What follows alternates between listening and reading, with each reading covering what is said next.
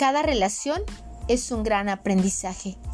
Nuestros pensamientos, sentimientos y emociones tienen una resonancia que trasciende de las fronteras del tiempo y el espacio, de tal manera que cuando no somos conscientes de cómo vivimos nuestra relación de pareja, solemos repetir los modelos de relaciones de nuestros padres y abuelos.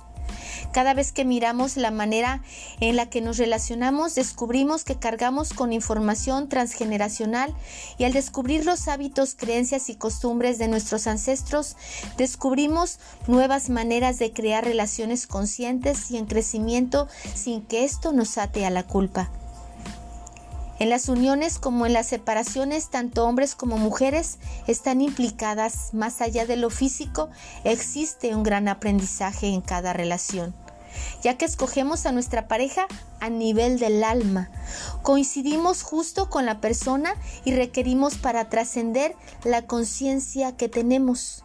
No tenemos la relación que queremos, sino la que necesitamos. Esto es porque no hemos desentrañado la información personal, familiar y colectiva, que es la que dicta desde la separación lo que hacemos y lo que hace una relación.